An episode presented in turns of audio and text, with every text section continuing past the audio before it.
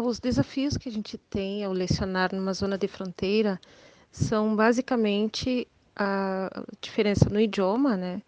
Ah, quanto àqueles alunos que a gente recebe, muitos estudam no Uruguai e vêm com a língua materna, o espanhol, para aprender conosco na língua materna nossa, que é o português. Esse é o grande desafio. Deu para perceber pelo sotaque da professora que hoje a gente vai para o sul do país, né? Essa é a Ida Larroscaim, mestre em educação que dá aulas em escolas públicas e particulares da cidade de Santana de Livramento, na fronteira entre o Brasil e o Uruguai.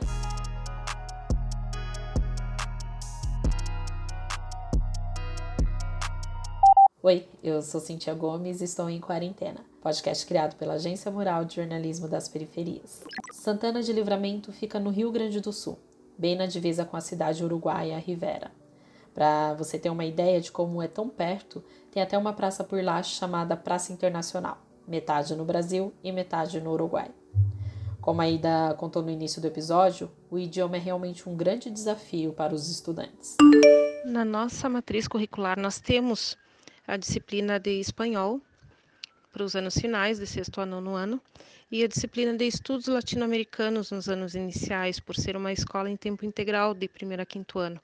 Então, isso foi uma forma de diminuir um pouquinho essa distância entre os dois idiomas, entre o português e o espanhol.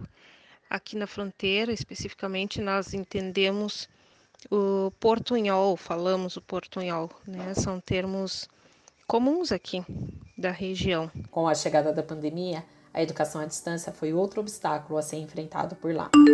Nós tivemos muitos desafios porque a gente estava começando o ano letivo. Então nós tivemos uma semana exatamente de aula para conhecer um pouquinho do nosso aluno, do nosso alunado em toda a escola, para depois ir diretamente para o ensino remoto. Desafios maiores ainda encontram até hoje aqueles professores que atuam diretamente com a alfabetização, porque por videoaula, por vídeo chamada, não se consegue é, um total retorno né, do nosso aluno quanto à alfabetização. Mas estamos a seis meses distantes.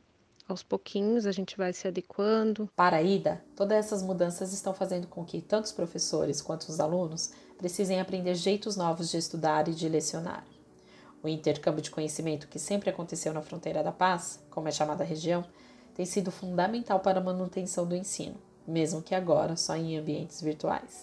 Confira outras reportagens sobre educação no site da Agência Mural, agenciamural.org.br.